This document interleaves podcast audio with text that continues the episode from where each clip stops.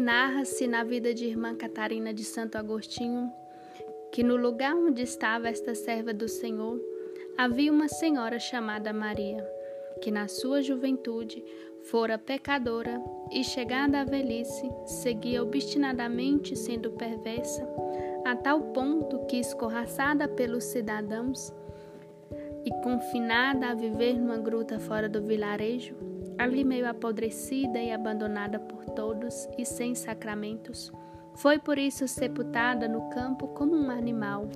E a irmã Catarina, que costumava com grande afeto encomendar a Deus todas as almas daqueles que faziam a travessia a outra vida, depois de saber da morte desgraçada desta pobre velha, não pensou em orar por ela, julgando-a como julgavam todos, como condenada. Passados quatro anos, eis que um dia se apresentou diante dela uma alma do purgatório, que assim lhe disse: Irmã Catarina, que má sorte é esta minha!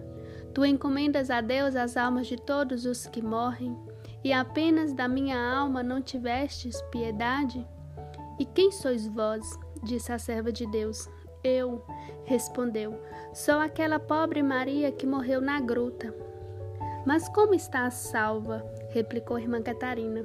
Sim, estou salva, disse, por misericórdia da Virgem Maria. Mas como? Quando me vi próxima de morrer, vendo-me tão cheia de pecados e por todas abandonada, voltei-me à Mãe de Deus e lhe disse: Senhora, vós sois o refúgio dos abandonados. Eis que nesta altura estou eu por todas abandonada. Vós sois a minha única esperança. Vós apenas podeis ajudar-me. Tende misericórdia de mim.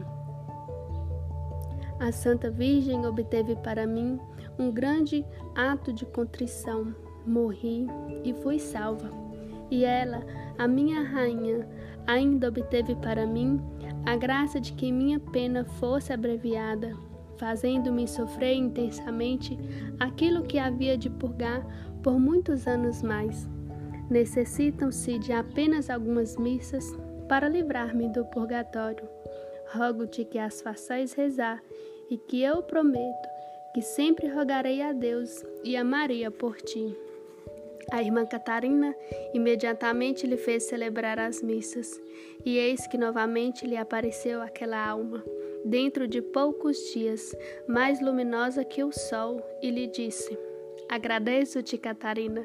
Eis que já me vou ao paraíso para cantar as misericórdias do meu Deus e rogar por ti. Trecho do livro Glórias de Maria, de Santo Afonso Maria de Ligório.